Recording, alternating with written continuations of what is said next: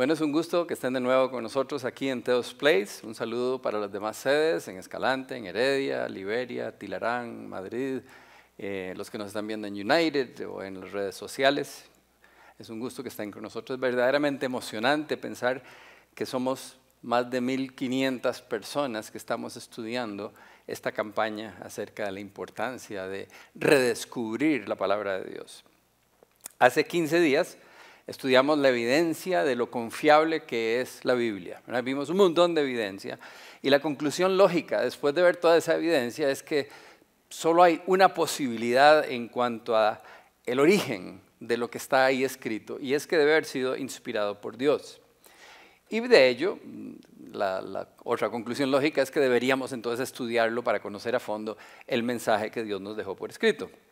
La semana pasada vimos la importancia de construir sobre la roca, construir nuestra vida sobre las verdades de la Biblia, que esa es la manera de tener fortaleza para resistir las pruebas que vienen en la vida. Entonces vimos que tenemos que oír, leer, estudiar, repasar, memorizar y obedecer todo lo que ahí dice para que nuestra vida esté sólida y lista para cuando vengan las tormentas de la vida resistir.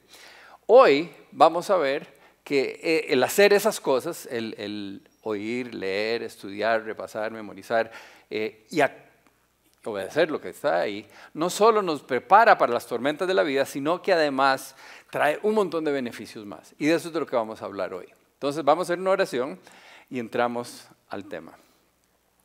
Padre nuestro, te damos gracias, Señor Todopoderoso, por acompañarnos una noche más. Te damos gracias por la posibilidad de estar aquí juntos te pedimos, Padre, que, nos protejas del virus, que, empieces a bajar el contagio en Costa Rica, eh, ahora que tenemos bastante gente vacunada, que empiece a bajar rápido, Señor. Hay mucha gente en el hospital y verdaderamente queremos que, nos bendiga de esa manera.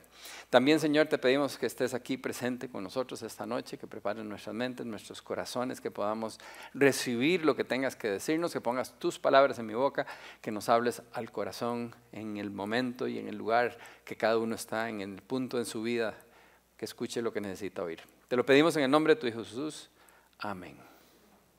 Ok, hoy vamos a estudiar con cuidado Segunda de Timoteo 3, 16 y 17. Segunda de Timoteo 3, 16, 17. Toda la escritura es inspirada por Dios y es útil para enseñar y reprender, para corregir y educar en una vida de rectitud, para que el hombre de Dios esté capacitado y completamente preparado para hacer toda clase de bien. Ese es uno de esos versículos importantes que debería estar en la colección de los versículos que ustedes se memorizan por lo menos el versículo 16. Ahora, la semana pasada leímos este versículo y yo me enfoqué nada más en la primera frase. Toda escritura es inspirada por Dios. Eh, quería recalcar la importancia de que es el aliento de Dios, que Dios respiró el contenido de lo que nosotros estamos leyendo ahí. Y una semana antes de eso hablamos de que ese aliento de Dios le cayó a 40 autores a través de 1500 años en tres continentes distintos. Entonces, una cosa milagrosa. Tenemos un libro inspirado directamente por el creador de cielo y tierra. Ahora, aquí en el versículo, San Pablo además nos está enseñando que el origen es el aliento de Dios, pero que tiene un propósito y es para preparar al hombre, y, bueno, hombre y mujeres de Dios, a todos los hijos de Dios, para capacitarnos a nosotros, para estar listos para hacer toda buena obra que dice que estemos capacitados y completamente preparados para hacer toda buena obra. Ahora, ¿cómo nos prepara la Biblia para estar listos para hacer toda buena obra? ¿Cómo, cómo nos prepara? Y, aclaro, ¿verdad? Porque a veces leemos las cosas y, no le ponemos atención a lo que está diciendo. ¿Qué quiere decir que eh, el hombre de Dios esté preparado completamente para hacer toda buena obra? Bueno, que estemos totalmente preparados para vivir como Dios quiere que vivamos para reflejar que somos hijos de Dios. Que podamos vivir de una manera agradable de Dios, una vida verdaderamente envidiable. Que cuando la gente ve la manera que nosotros vivimos, digan, wow, ¿de dónde sale el poder en esta persona para tener esa paz, para tener ese dominio propio, para tener esa sabiduría para tomar decisiones? ¿De dónde sale todo eso? Bueno, eso es lo que Dios quiere que nosotros podamos hacer en nuestra vida y la Biblia está para eso, para transformarnos, para que no seamos igual que el resto del mundo. Entonces, no hay tiempo para ver todo lo que la Biblia puede transformar en nuestra vida, pero sí vamos a leer un montón de versículos para darnos una idea de lo que nos perdemos si no dedicamos tiempo a conocer este libro. Entonces, primero que todo, dice ahí que la palabra de Dios es útil para enseñar, para enseñarnos. Ahora, nos enseña todo tipo de cosas, cosas que solo Dios nos puede enseñar, que nadie más nos puede enseñar. Nos enseña acerca de quién es Dios y cómo es Dios. Y, hay un montón de información alrededor de la Biblia, digo, a través de la Biblia, que describe a Dios en sus distintas facetas. Vamos a ver algunos versículos. Isaías 40, 28. ¿Acaso no lo sabes? ¿No lo has oído? El Señor, el Dios eterno, el creador del mundo entero, no se fatiga ni se cansa, su inteligencia es infinita. porque nacimos en este siglo y hemos ido a la iglesia, probablemente ya teníamos esa idea de que Dios es eterno, de que es el creador, de que es infinito, etcétera, etcétera.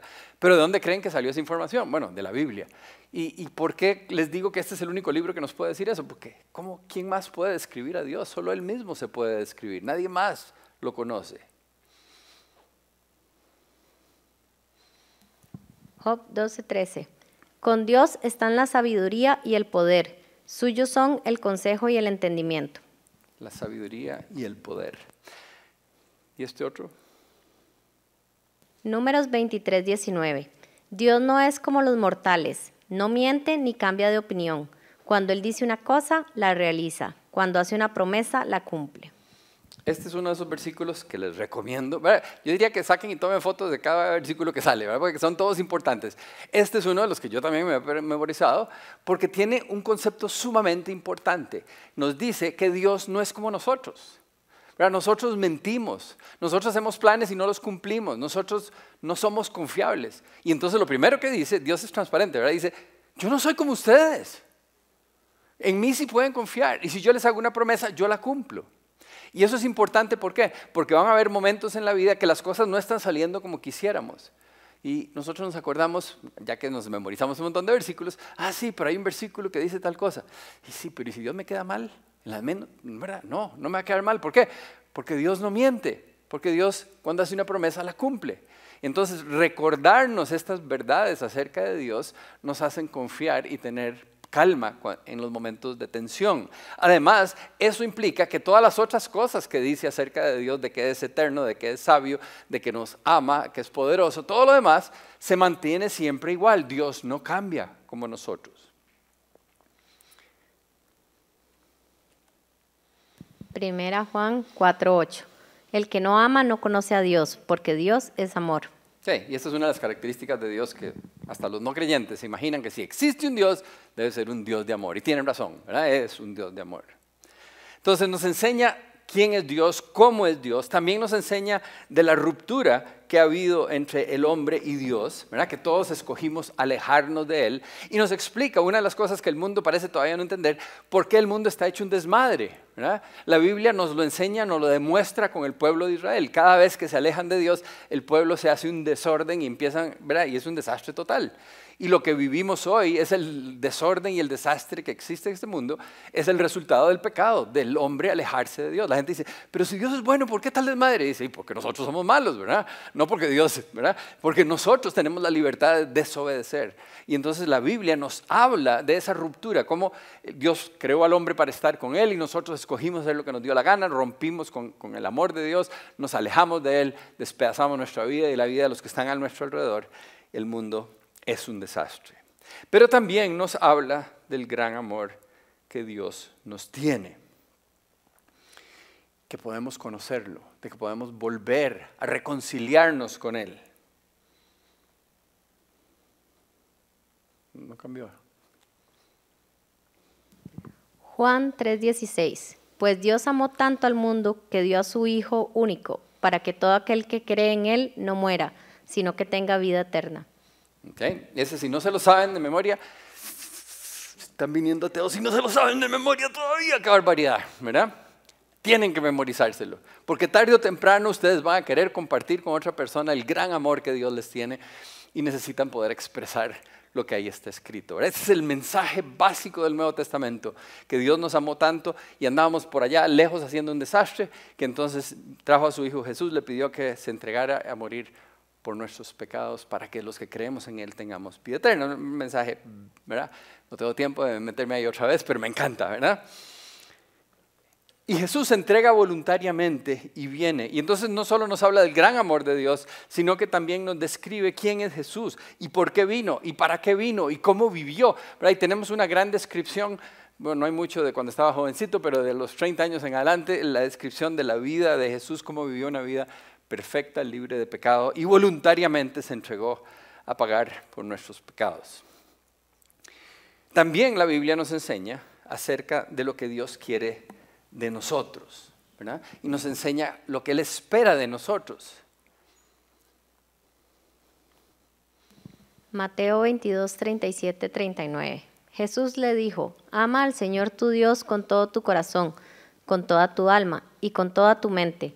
Este es el más importante y el primero de los mandamientos, pero hay un segundo, parecido a este. Dice, ama a tu prójimo como a ti mismo. No les podía poner la lista aquí de todo lo que Dios espera de nosotros porque la Biblia está llena de eso, de instrucciones, de cómo debemos de vivir. Pero el resumen es este. El resumen es, si ustedes logran amar a Dios sobre todas las cosas y amar a su prójimo como ustedes mismos, ya cumplieron con toda la ley, ¿verdad? Porque no vamos a matar y no vamos a robar y no vamos a hacer ninguna de las cosas malas si amamos al prójimo y si amamos a Dios. Y vamos a amar al prójimo y vamos a perdonar al prójimo y vamos a hacer un montón de otras cosas buenas que Dios quiere que hagamos si amamos a Dios y amamos al prójimo. Entonces ahí está el resumen. Si quieren saber qué es lo que hay que hacer y pueden hacer eso, están eximidos del examen, ¿verdad? Se pueden ir para la casa, ya ustedes son santos, ¿ok? Pero ninguno de nosotros lo logra. No amamos a Dios sobre todas las cosas y no amamos al prójimo como a nosotros mismos. Dios quiere, Él nos amó, nos abrió las puertas para que volviéramos a Él. Ahora quiere que de vuelta lo amemos y que aprendamos a amarnos los unos a los otros. Pero Él sabe que no es fácil, sabe que no somos muy capaces. Y entonces por eso nos deja toda una descripción de lo que incluye amar al prójimo, lo que incluye amar a Dios. Y la Biblia nos dice que Dios nos da el poder del Espíritu Santo, porque somos medios debiluchos en lo que es el portarnos bien, y nos deja el ejemplo en la vida de Jesús. Primera Pedro 2.21.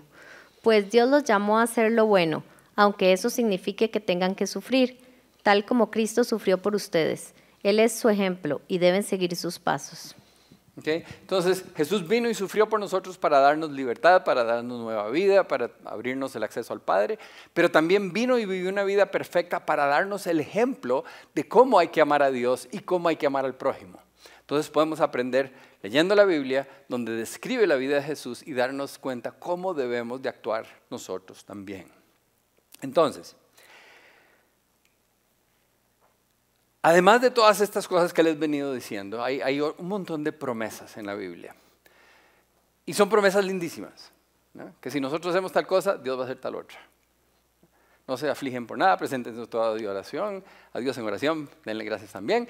Y la paz de Dios que sobrepasa todo entendimiento cuidará sus corazones y sus mentes. Es una, promesa muy bonita. Hay un montón, un montón, 800 y resto de promesas he oído decir que son, nunca las he contado, de cosas que Dios promete para nosotros y nunca van a saber cuáles son si no leen la Biblia. Entonces, si queremos aprender acerca de, si ustedes quieren saber de eso, quieren saber quién es Dios, cómo es Dios, quién es Jesús, cómo es Jesús, cuál es la relación que tenemos nosotros con Dios, eh, qué es lo que Dios espera de nosotros, cuáles son las promesas de Dios, entonces en vez de hacer lo que hacen algunos extranjeros que vienen a Costa Rica a tomarse un ayahuasca, ¿verdad? Eh, o se fuman una mata rara, o van ahí, se, suben a una montaña y mm, hablar con un gurú, preguntarle a un filósofo o meterse en Google, ¿verdad? Todas esas cosas son estupideces que pueden terminar muy mal. Lo que tenemos que hacer es leer la Biblia. Ya Dios nos dijo quién es Él. Ya nos lo dejó por escrito. Ya nos dijo quién es Jesús. Ya nos dijo cuál es la relación que existe entre nosotros. Ya nos dijo cómo tenemos que actuar. Y nos escribió todas esas promesas. Ese es el libro que hay que leer en vez de meterse en ese montón de métodos equivocados de buscar información. Entonces, además de enseñarnos todas estas cosas importantes que solo Dios nos puede enseñar, en 2 Timoteo 3:16 que leímos decía, es útil para enseñar, reprender, ¿verdad? La segunda cosa es que Dios nos reprende a través de su palabra. Ahora, Ustedes saben, y tal vez algunos de ustedes son o eran de las personas que no querían tener nada que ver con la Biblia ni con los cristianos. No, no, esta vara yo no quiero nada con eso. ¿Por qué? Porque me regaña. Y yo no quiero que me regañen. Yo no quiero que me diga que no puedo hacer lo que a mí me gusta hacer. Una de las razones que mucha gente no quiere acercarse a Dios no es porque no crean que Dios existe, es porque no les gusta lo que Dios les va a decir. Entre los más jóvenes son un poquito más honestos que los viejos. Y lo dicen así, dicen, no, no, yo, yo no quiero dejar de hacer lo que estoy haciendo y si me acerco a Dios me va a decir que deje todas esas vainas. Y entonces simplemente no me gusta. La gente rechaza la Biblia no porque no la entiende, no porque no cree que sea Dios, sino porque le choca, porque les expone lo que está mal en su vida. No quieren ser confrontados. No quieren que les digan que el camino que llevan está equivocado. Pero eso no es de sabios. Proverbios 9:8. Reprende al insolente y te ganará su odio. Corrige al sabio y te ganará su aprecio. Parte de la sabiduría y yo creo que la madurez del ser humano es darse cuenta que la corrección es positiva cuando es bien dirigida, cuando no es simplemente para criticarnos o lucharnos el piso. Y Dios en su amor, cuando nos corrige, es para decirnos, mijito, si sigue por ahí, se va a ir en un guindo. Por ahí no es. Y entonces me dice, no, no, no, Benjamín, que no. Y yo, ah, ah, Eso es, la reprensión de Dios es Dios llamándonos la atención. Y a veces tiene que ser un poquito fuerte, ¿verdad? Yo no sé si a ustedes les pasó, o, a ustedes personalmente, o a alguna persona conocida, de estar con un chiquito caminando uno en la acera y en eso uno de los huilas se tira hacia la calle y uno, ¡no! Y se tira, lo agarra el pescuezo y lo jala. Y hay que hacerlo violento porque si no lo atropella un carro, ¿verdad? A veces Dios nos jala violentamente y nos regaña de manera fuerte, pero es lo que necesitamos. Dios nos regaña porque nos ama. Hay un montón de teorías que tienen ya años de estar dando vueltas de que a los chiquitos no hay que regañarlos, dígale que sí, pero no le hable tan fuerte, ta, ta, ta, ta. Y el resultado es un mundo lleno de irresponsables, de gente malcriada que cree que tiene derecho a todo y no le gusta que les digan que no. No se ponen la máscara. Y, salen con la placa que no es, y no, no, obedecen las leyes porque creen que ellos tienen derecho a todo porque mami les dijo que todo estaba bien, ¿verdad? Pero la Biblia dice, y no soy yo, Dios en la Biblia dice que a los niños hay que corregirlos. Es falta de amor no corregirlos. Proverbios 29:15. Disciplinar a un niño produce sabiduría, pero un hijo sin disciplina avergüenza a su madre. Y cuando se hace viejo avergüenza a Dios también, ¿verdad? Y de la misma manera que la Biblia dice que hay que corregir a los niños, también dice que hay que corregir a los adultos, que Dios nos corrige a nosotros, sus hijos, porque nos ama. Hebreos 12, 5 al 6.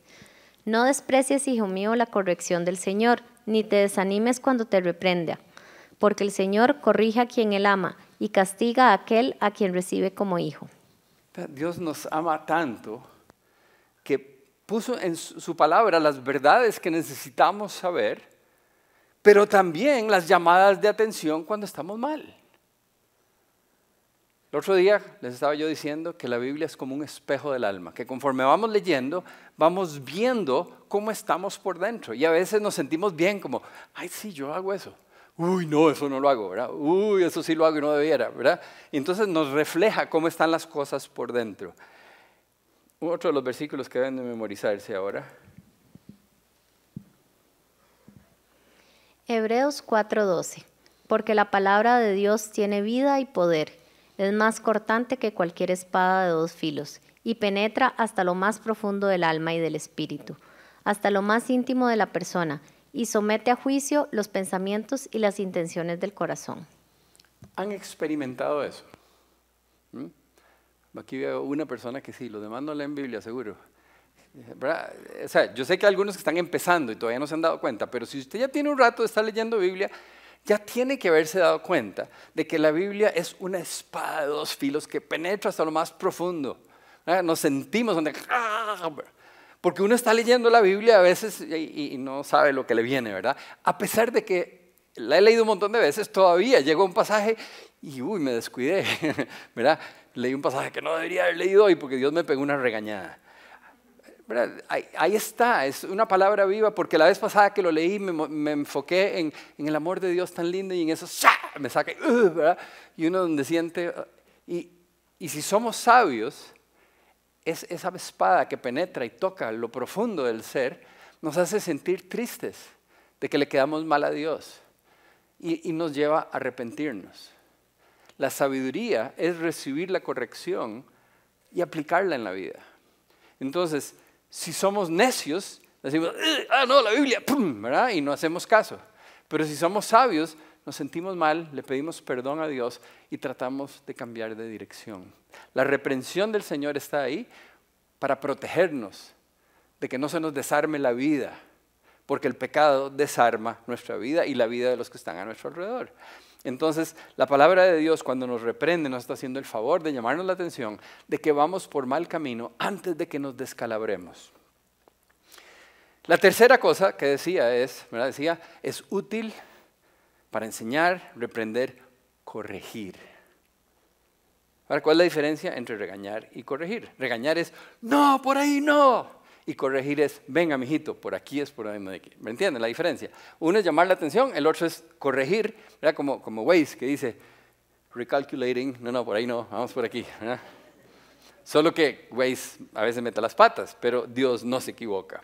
Entonces, primero nos regaña y cuando reconocemos que vamos por mal camino, le decimos, Señor, ¿y entonces qué es lo que tengo que hacer? Y su palabra nos dice, por aquí, mijito, vaya por aquí.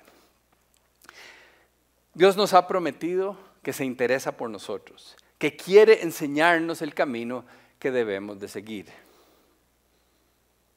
Salmos 32.8. El Señor dice, mis ojos están puestos en ti, yo te daré instrucciones, te daré consejos, te enseñaré el camino que debes seguir. Deben estar aburridos de que yo les diga lo mismo. Ese es otro de los que hay que memorizarse. Y cuando les digo es otro de los que hay que memorizarse, quiere decir que es uno de los que yo ya me memoricé. ¿verdad? Son un montón, pero yo tengo muchos años de estar en eso. Y, si ustedes le ponen desde ya, cuando están viejos como yo, a decir, ese también, y ese también, y ese, ¿verdad? Porque son verdaderamente, a mí me encanta ese, porque suena como, te estoy viendo, ¿verdad? Tengo mis ojos puestos en usted. Dios me está viendo a mí personalmente y dice que me va a dar instrucciones, que me va a dar consejos, que me va a enseñar cuál es el camino, el camino que debo seguir. Esa es una de las promesas lindas que les decía antes. Pero si nunca lo hubieran leído, no sabrían que Dios les está prometiendo eso si ustedes lo aman y le hacen caso y caminan por donde Él quiere que caminen. Sin embargo, para que esto funcione, me toca a mí confiar en lo que Dios dice. Tengo que tenerlo presente en cada decisión que tomo. Proverbios 3, 5, 6. Confía de todo corazón en el Señor y no en tu propia inteligencia. Ten presente al Señor en todo lo que hagas y Él te llevará por el camino correcto. De una vez, tómale foto, ¿verdad? Entonces Dios dice, tengo mis ojos puestos en usted, quiero enseñarles el camino a seguir. Y dice, pero lo que tienen que hacer es que en cada cosa que va a hacer, téngame presente. Y yo le enseño cuál es el camino. Pero ¿qué es lo que sucede normalmente? Que nosotros decimos, Señor, me caso, no me caso. Tan, tan, tan, tan. Después, Dios, ¿por qué me dejó? Y Dios, ¿por qué no me preguntó? ¿Verdad? Dios promete enseñarnos el camino recto. ¿Cómo nos guía? Salmo 119, 105. Tu palabra es una lámpara a mis pies y una luz en mi camino. Foto, ¿verdad? A menudo en la vida nos sentimos en la oscuridad. Estoy seguro que todos lo han sentido. Un, momento en la vida en que uno como que no puede ver para ningún lado y dice, Dios, ¿qué hago? Estoy perdido. Se ve, no hay un camino. ¿Para dónde me voy? Tu lámpara. ¿verdad? La palabra de Dios es una lámpara a mis pies, es una luz en mi camino, es el que me guía, es el que me enseña por dónde salir de la oscuridad. Entonces, ¿están perdidos? Lean Biblia.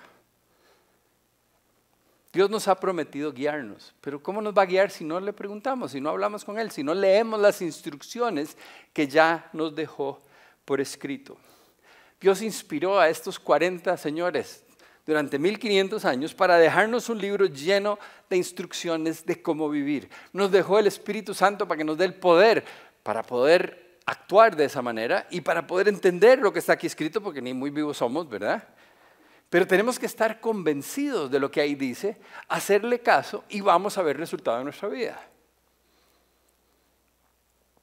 Y con eso llegamos al cuarto punto que decía, él decía, es útil para enseñar, reprender, corregir y educar para que el hombre de Dios esté preparado completamente ¿verdad? para hacer toda clase de bien. Entonces el último punto es que nos educa. Cuando la Biblia nos corrige, nos dice cuál es el camino correcto, nos educa dándonos las herramientas para actuar ir por el camino correcto. Primero dice, Benjamín, por aquí se va. ¿Y cómo hace? Bueno, venga, yo le ayudo, ¿verdad? Y nos enseña, y tiene que dar un pie primero y después el otro para poder subir las gradas, ¿verdad? Más o menos nos va dando paso a paso cómo hacer para poder irme por el camino correcto. Eso es educar, ¿verdad? Es enseñarnos a vivir la nueva vida. Cuando nos acercamos a Dios, empezamos una nueva vida. Una vida que Dios quiere que sea una vida abundante, de la cual no sabemos nada. Y entonces tiene que enseñarnos cómo vivir esa vida, cómo hacer para vivir una vida agradable a Dios, una vida envidiable. Entonces, nos llama a un cambio. Tiene que cambiar todo. Nacemos de nuevo, somos nuevas criaturas. Tiene que cambiar nuestra manera de pensar para que cambie nuestra manera de vivir. Y ya hay más de uno que sabe cuál es el versículo, ¿verdad? Eso, ya lo dijeron, Romanos 12, 2. Romanos 12, 2. No vivan ya según los criterios del tiempo presente. Al contrario, cambien su manera de pensar para que así cambie su manera de vivir y lleguen a conocer la voluntad de Dios, es decir, lo que es bueno, lo que le es grato, lo que le es perfecto. Entonces tenemos que ir cambiando toda esa información equivocada que teníamos, de todo el montón de estupideces que aprendimos cuando estábamos chiquitillos y medianos y grandes, ¿verdad? De todo lo que nuestros amigos nos decían, madre, desquítese, madre, tómese otro trago, madre, ¿verdad? Todo el montón de animaladas que teníamos en la cabeza, tienen que ir saliendo y tenemos que ir reemplazándolo con buena información. Conforme buscamos la palabra de Dios llene nuestra mente, vamos a empezar a pensar un poquitito más como Dios piensa. Va a cambiar nuestra manera de pensar, eso va a cambiar nuestra manera de vivir y vamos a llegar a conocer la voluntad de Dios, todo lo que es bueno, grato y perfecto, que eso es lo que Dios quiere, que conozcamos cómo es la vida abundante y podamos vivir de esa manera. Vamos a vivir como nuevas criaturas, vamos a vivir como hijos de Dios. Esa es nuestra nueva identidad. Salmos 19, 7, 8. La enseñanza del Señor es perfecta, porque da nueva vida. El mandato del Señor es fiel, porque hace sabio al hombre sencillo. Los preceptos del Señor son justos, porque traen alegría al corazón. El mandamiento del Señor es puro y llena los ojos de luz. Qué lindo empieza este, este pasaje, ¿verdad? Dice, la enseñanza del Señor es perfecta porque nos da vida. Esa nueva vida de la que hemos venido hablando cuando nos volvemos a Jesús. Y, Jesús ¿verdad? Eh, paga por nuestros pecados y nos libra de culpa y nos perdona y nos limpia y nos abraza y nos adopta y nos da el Espíritu Santo ¿verdad? y todo el combo espiritual. Y es como, wow, nacemos de nuevo, ¿verdad? es una vida diferente. Nos reconciliamos con Dios, ahora podemos conocerlo. Y además nos quiere enseñar y corregir y reprender y educar. Su palabra nos hace sabios, dice ahí nos alegra el corazón, nos llena los ojos de luz. Algunos de ustedes tal vez ya han sentido esas cosas, cómo se alegra el corazón. El otro día les decía que yo llevo casi medio siglo de estar leyendo la Biblia, Son un montón de años, ¿verdad? Lo puse sin siglos para que suene más grande. ¿eh? En realidad son como 45, todavía me falta. Pero cuando veo hacia atrás, yo me doy cuenta que a través de la lectura de la palabra, a través de tratar de ponerla en práctica, Dios me ha dado mucha sabiduría. A veces alguien llega a pedirme un consejo y yo llego a la casa todo impresionado y digo, Dios, de vivir, me llegaron y me preguntaron tal cosa y, yo no sé de dónde salió, pero le dije y yo mismo me impresioné todo, ¿verdad? Y, es porque ahí está adentro, ya, ya conozco un poquito más de la verdad de Dios, ya entiendo un poquito más de la manera en que Dios piensa y Dios utiliza todo eso para darle a uno sabiduría y, puede uno decir cosas que, le pueden ayudar a otro y puede tomar mejores decisiones. Y no hagan esto que voy a hacer yo. Uno no debe compararse con los demás, pero, pero es nada más para el contraste. Viendo mi vida, todo lo que hay en mi vida, mi familia y todo, todo lo que yo vivo, y lo comparo con los compañeros de colegio, amigos míos que, que todavía no conocen a Dios y que nunca han leído la Biblia. Y es como, ¿verdad? Como tan lejos como el este del oeste. Y yo me hubiera ido con ellos, ¿verdad? Yo iba en el mismo camino que ellos y en un momento dado conocí a Jesús y empecé a... Y después de 30, 40 años, 45, la diferencia es abismal. ¿Por qué? Porque la sabiduría de Dios ha ido trabajando poco a poco, me ha ido transformando y de, mi vida ha cambiado. Ha transformado mi, manera de pensar y mi manera de vivir. Y no estoy diciendo que haya alcanzado la meta. Vea, yo sé que sigo siendo pecador y que de vez en cuando me jalo tortas, ¿verdad? Cosas que da pena siquiera pensar. Sigo siendo un ser humano, pero es cada vez menos a menudo que peco y cada vez menos bueno, mejor ni digo, menos horrible, pero eh, para Dios todo es horrible, ¿verdad? Sigo siendo una criatura imperfecta que necesita más sabiduría, más fortaleza, más Espíritu Santo para vivir mejor. Pero hay un gran cambio entre el Benjamín de ahora y el Benjamín de antes. He empezado a conocer la voluntad de Dios, lo que es bueno, lo que es grato, lo que es perfecto. Me ha alegrado el corazón, ha puesto luz en mis ojos. Mi vida es diferente a lo que era antes. Y eso toma tiempo y requiere de que nosotros estemos leyendo, oyendo, leyendo, estudiando, repasando, memorizando, memorizando, memorizando, ¿verdad?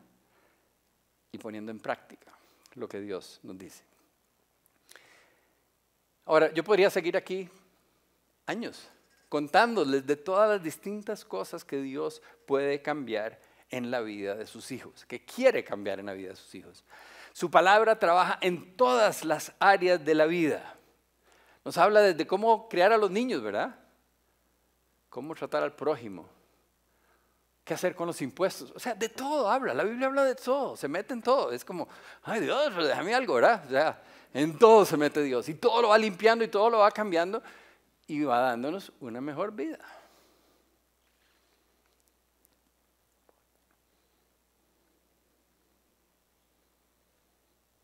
Salmos 119, 11. He guardado tus palabras en mi corazón para no pecar contra ti. Lo que voy a hacer es darles un par de cositas de áreas que Dios toca importantes. Esta es una de ellas, ¿verdad? Si guardamos su palabra en nuestro corazón, si nos memorizamos esos versículos, nos va a ayudar a resistir la tentación.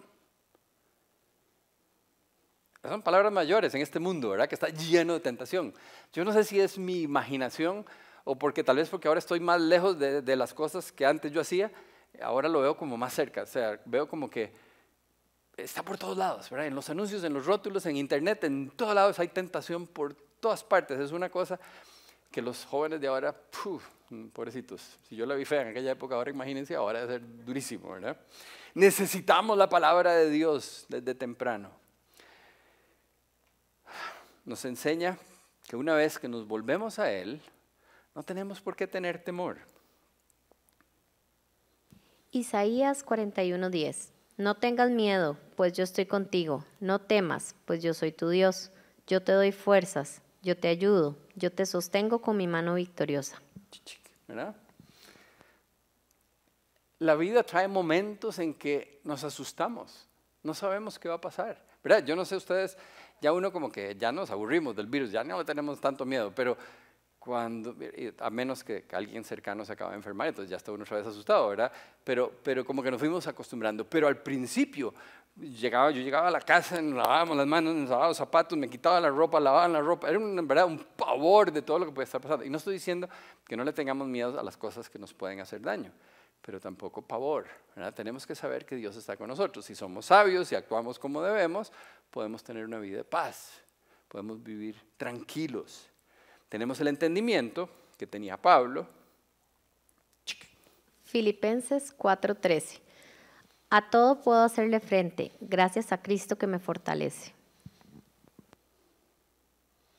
Ese versículo me, lo memoricé yo en, ahí después si quiere lo edita, en, en, el hospital. Estaba en la clínica bíblica y me acaban de operar las glándulas, pero me quemaron la espalda de camino. Y entonces no podía hablar. Y yo decía, mi mamá decía, le doy la garganta y yo, la espalda. Pero estaba ese versículo, estaba así en la pared. Entonces me lo, me lo aprendí porque lo necesitaba en ese momento, ¿verdad? Entonces uno aguanta una espalda quemada. Eh, por la fortaleza que Cristo nos da. La palabra de Dios es verdaderamente impresionante. Entonces desarrollen la costumbre de leer diariamente y mantenerse fieles a lo que está ahí. Porque si leemos la palabra de Dios y nos mantenemos fieles a lo que ahí dice, nunca nos vamos a arrepentir, pero además... Jesús les dijo a los judíos que habían creído en Él, si ustedes se mantienen fieles a mi palabra, serán de veras mis discípulos, conocerán la verdad y la verdad los hará libres. Aquí Jesús le está hablando a los judíos que ya habían creído, o sea, le está hablando a los cristianos. Y les dice, si ustedes se mantienen fieles a mi palabra, o sea, le está diciendo, no todos ustedes son fieles, pero si se ponen las pilas y se mantienen fieles a mi palabra, serán de veras mis discípulos. Queremos ser discípulos de Jesús. Necesitamos conocer su palabra y mantenernos fieles a ella.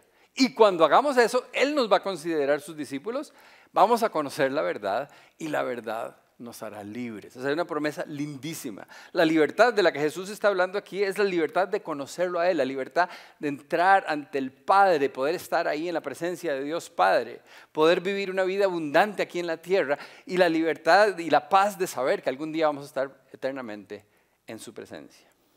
Ahora, ¿cómo hacemos para aprovechar todo eso que yo he venido hablando hoy? ¿Qué tenemos que hacer para que la Biblia nos enseñe, nos reprenda, nos corrija, nos educa, para poder estar completamente preparados para toda buena obra? ¿Qué es lo que tenemos que hacer? Bueno, lo que dijimos la semana pasada, oír la palabra de Dios, leer la palabra de Dios, estudiar la palabra de Dios, memorizarla, repasarla y sobre todo ponerla en práctica, mantenernos fieles. Y cuando hagamos eso, el resultado va a ser una vida transformada. Así que póngale, mijitos. Vamos a orar. Padre nuestro, te damos gracias, Señor, porque eres maravilloso, porque tuviste pues el amor tan grande de enviar a tu Hijo a morir en la cruz por nuestros pecados para darnos vida. Pero no solo nos das vida nueva, Señor, sino que nos dejas por escrito una carta de amor que nos muestra lo grande que eres, lo grande que es tu amor, lo increíble que es tu Hijo, lo que hizo por nosotros. Y nos enseñas y nos reprendes y nos corriges y nos educas para que podamos estar preparados para ser hijos tuyos, para vivir una vida digna de un hijo tuyo, que podamos verdaderamente vivir vidas abundantes, que el resto del mundo pueda ver que hay algo distinto porque tu palabra ha transformado nuestra manera de pensar y nuestra manera de vivir. Padre, yo te pido por cada uno de los que nos están oyendo hoy que, que tu Espíritu Santo toque su corazón y lo convenza de la necesidad que es indispensable estar leyendo, estar estudiando, estar memorizando y estar viviendo de acuerdo a lo que tú pusiste por escrito en esa carta de amor. Ayúdanos, Padre, a ser disciplinados, a desarrollar esa disciplina para todos los días sacar un rato para hablar contigo y para leer tu palabra. Te lo pedimos en el nombre de tu Hijo Jesús. Amén.